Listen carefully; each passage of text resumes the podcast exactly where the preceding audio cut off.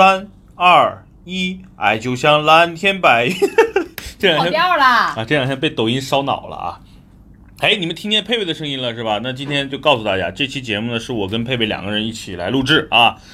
你们好久没看见佩佩了吧？没有听见佩佩的声音了吧？但你们可以在南哥最近发的视频里边找到佩佩，比如说我你们找不到我，那些不是我。好吧，那就是佩佩，好吧。之前已经告诉佩佩了啊，不告诉你们了，佩佩是谁啊？佩佩是我们公司的小雨同学啊，他在音频里面已经多次跟大家说他是小雨了，对不对？我每次都是你卖我。啊，然后他还有另外一个名字叫熊建国啊，这是他每次收快递的名字。每次外卖一来找熊建国，然后他去收，给那个外外卖小哥每次都吓一跳，我操！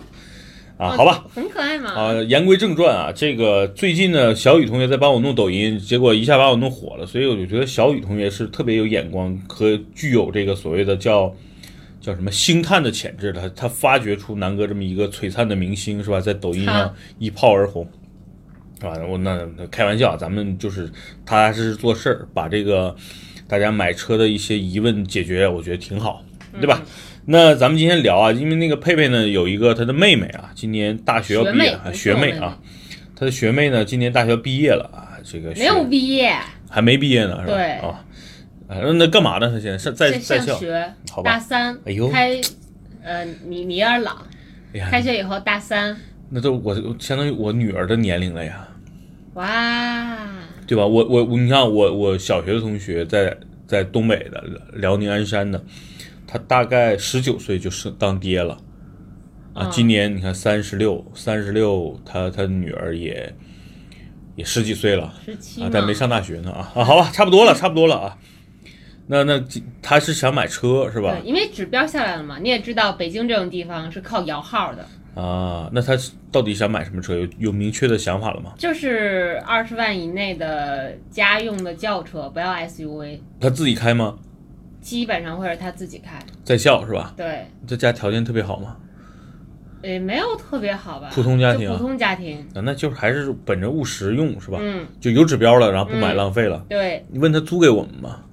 他要是租，我不就先拿了吗？因为他全家只有这一个指标，哦，那明白了，跟你、啊跟你的情况差不多我不？一样，我没有指标，就是不是就是你你们全家都指望着你能摇着指标是吧？然后还有我爸，哦，好吧，那就这样，大概明白了啊，就是一个小女孩，今年二十岁左右，嗯，对吧？然后这个在校，然后呢有指标了，但是必须要买个车，然后呢家庭条件就普通家庭，也不是不是富二代，所以呢本着实用务实的原则，是吧？嗯，我觉得几个吧，这个新车呢，我觉得就推荐它个十五万裸车价左右的一个车，比如女孩开个思域也行啊，嗯，因为思域现在也也出了一个那召回了呀，召回，说明就是本田开始在解决这个问题了嘛。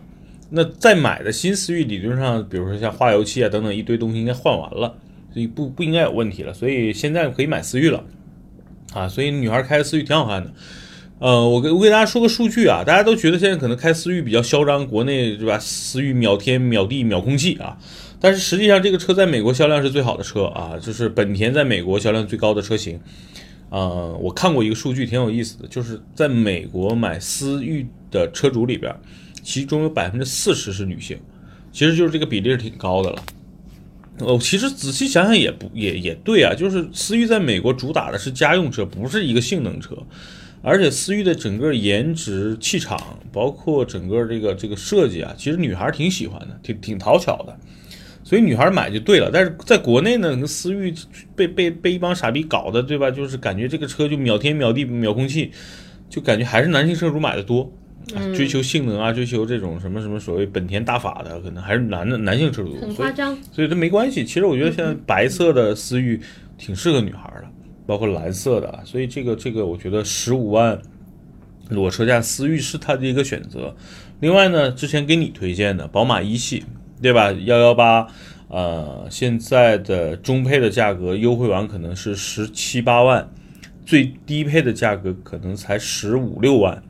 所以宝马幺幺八也挺适合。那天你不都有点心动了吗？那天咱们在二手市场看见一个准新车，跑了六个月，卖十八万、十九万的一个高配啊，它应该是幺幺八的最高配了，运动版嘛。所以我觉得这两个车就是对于驾驶，不要 SUV 嘛，我觉得那女孩来说这两个轿车还行。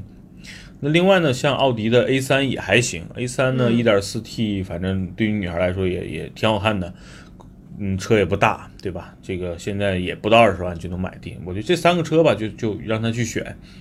那如果说她，因为我我感觉，毕竟小女孩嘛，可能开车买个新车，新手刮刮蹭蹭的弄个新车怪心疼的。那咱们今天多多聊聊啊，就聊聊二手车怎么选。嗯，其实如果说二十万买二手车，那就牛了逼了哈。说实话，你二十万都能买个宝马七系回来，当然，当然这个年头有点年的？年头年头有点长了。我只是说是是这样啊，就是嗯你给女孩子推荐车，如果推荐二手车，有个特别重要的因素，嗯就是它的保养维修这一块儿。那有有咱有我呢，有南哥呢，怕什么呀？对不对？所以就是你身边有一个像南哥这么靠谱的兄弟，然后大哥我不，想说话。对吧？然后呢，你你维修保养都能给你找地儿，对吧？又便宜又又实用，对吧？这个东西就不用。可是你要思考虑到，就是它这个出事故的频率，所以呢，就是你你就哎，就很多人对二手车有误解，就就是是你不是你买二手车怎么二手车就坏吗？就就有问题吗？对吧？所有以个有个特别重要的问题，像你就不是说二手车一定会坏，就是嗯年头长的车多少会有点小毛病。也不一定，这个小毛病，像我可能就发现不了明白了。啊。啊，就比如那天我们开着宝骏五幺零出去，他妈的宝骏五幺零那么良心的一个车，带胎压检测，对吧？那梆梆梆显示他妈右后胎亏气亏了一半了，别的车都是二十。二点零的这个这个这个胎压二点五，不好意思，那个是一点八。啊，那个一点七还是一点八，他就他你就睁眼瞎就看不见，我靠，对吧？还好我机敏，赶紧去打了个车，打了个气儿，正好我们就在一个补胎店门口，那补胎店老板我还认识，就赶紧把气儿打了，没收钱我们就跑了，啊，是，所以我觉得就是对于女孩来说，就买个准新车吧，嗯对吧？呃，别太旧，然后呢，因为它刮刮蹭蹭也不心疼。对吧？我觉得就是本着这个原则，就是因为比你就是你说也普通家庭嘛。刚才给他推荐那几款车呢，实际上偏小一点儿，因为如果是他全家三口人出去，对吧？这个有的时候像思域的后排啊，奥迪 A 3的后排并不是那么宽敞啊，嗯所以呢，我觉得呃，本着这个原则，在二手市场可以给他买一个相对来说空间啊、各方面比较实用的啊的一个车型。呃，如果抛开 SUV 的话，我觉得轿车里边呢可以考虑一下奥迪 A4L。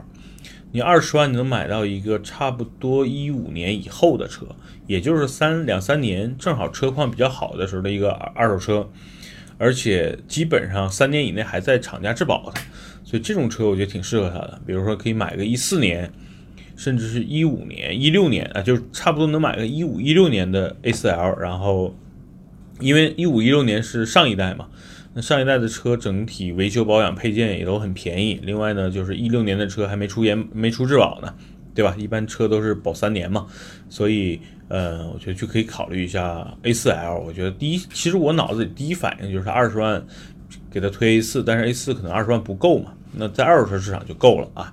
我以为你会反映帕萨特迈腾，那那女孩来说就太大太老气了，对吧？那我这个可能就跟思域很像，就是你看思域在美国百分之四十是女性用户，嗯，那在中国，你看帕萨特迈腾基本上百分之七八十以上应该都是男性用户了，可是你知道我啊第一次听说帕萨特是为什么吗？嗯、是因为我小学的一任班主任开帕萨特，班主任女的是吧？女的。但是没准那个车是他们家，然后他们跟跟老公互相换着开呢。不不不，那车就是他的，他们家特别有钱。什么年哪个年代的？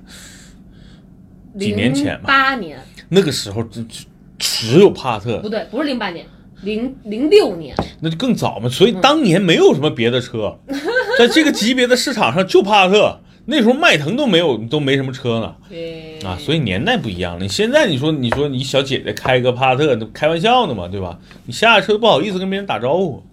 啊，帕萨特现在是现在的帕萨特是滴滴司机哎啊，然后这个男性中年油腻大叔的一个标配啊，基本上嗯三十多岁的可能选，就像我这个岁数开帕萨特还算正常。你就算咱们牛鞭开帕萨特，有点显显得不和谐啊，你明白了吧？就是帕萨特其实他是得开拖拉机。帕萨特的用户群大部分还是以三十岁以上吧。然后嗯呢，还有一些比如滴滴车主，比如现在跑滴滴专车的，肯定帕萨特特别多。嗯，所以这个车确实是挺好的车，但是不太适合女孩开，而且车确实对于她来说就有点大了。A4L 正好，就 A4L 比帕萨特稍微短一点点啊，然后开起来对吧，高级感也会好一点。你说一女孩在学校里边的开帕萨特，你说让让不让她同学笑话？怎么找男朋友？这么这么，对吧？男子气概的一个车啊，所以这是这是帕萨特不推荐，就是奥迪 A4L，我觉得第一反应。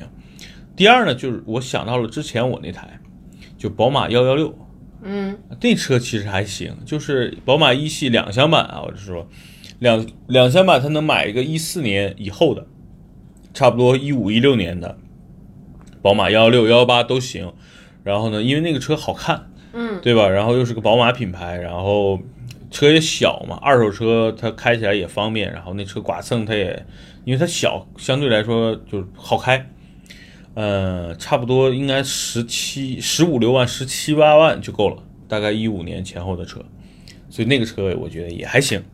那宝马、奥迪都奔驰，呃，就就推完了，推不推奔驰？那奔驰倒没什么真的特别合适的车，呃，也还行。奔驰 C 原来的二零一六款，奔驰 A 呀，就是 C 吧，A 太差了。奔驰 C，奔驰 C 没加长，就是原来老的 C 二六零、C 二百还行。就别太老，就是也是一五年、一六年前后。咱们那天在花乡不是也试了一台车嘛？嗯，啊，那台车也行，正好卖二十万。那是一台一六年的车，然后跑了两万公里，到现在三年嘛，对吧？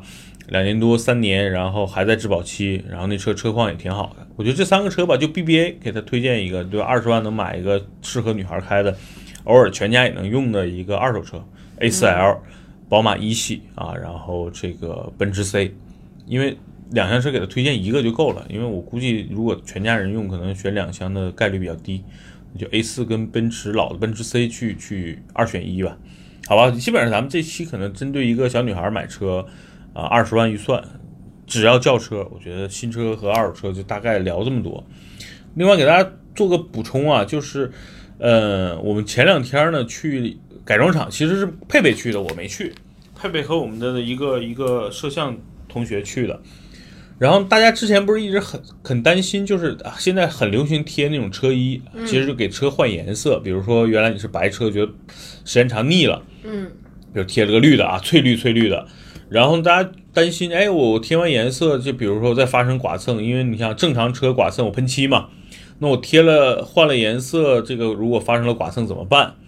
其实这个特别简单，因为正好这这次佩佩在店里也看到了两个原则啊。第一个，如果你的车啊，比如说外边的车衣划了，同时也划到了里边的这个车漆，那两个就就是两部分走。第一呢，就是你原来就是必须要把整块的这个车衣撕下来，对。然后如果你原来的漆也伤了，先把漆处理好。嗯。呃，你可以不喷漆。你可以比如说把腻子刮了，为了不让它再生锈就行了，但是你必须要再重新贴上车衣就好了。对啊，这是一个，就是如果伤了原来的呃车漆了，比如说你需要钣金，你你照样也得钣金，钣金完了把原来的这个伤伤痕，你是打上腻子还是先喷点漆先挡上之后，然后再再再做一次贴膜的处理。那还有一种方案，还有一种是什么呢？就是你只把外边车衣刮刮蹭了，比如小刮蹭。你不需要钣金，也不需要喷漆，很简单。这次他拍的就是一个，呃，什么车来着？呃，福特啊，福特翼虎啊，整个左前门好像啊，刮脚稍微有点刮蹭，特别简单。去了把原车车衣一下就撕下来了，而且特别好撕，也不会伤原来车漆。嗯。然后呢，呃，处理一下，然后把新的一块贴上去，整个过程也很快哈。不到一个小时，四十分钟啊，就四十分钟，可能可能后就是撕下来很快，然后就是再往上贴的这个过程稍微慢一点。对，所以这也是我一直困扰一个问题。哎，你说我换个车身颜色了，这个这个这个怎么办呀？比如发生一点剐蹭啊这种啊，其实一看还挺简单的，因为我一直以为这个车车衣贴到车身上往下撕会很费劲，就像咱们胶带，比如贴在哪儿玻璃上了，然后你一撕下来之后还有一层胶在上面，很麻烦。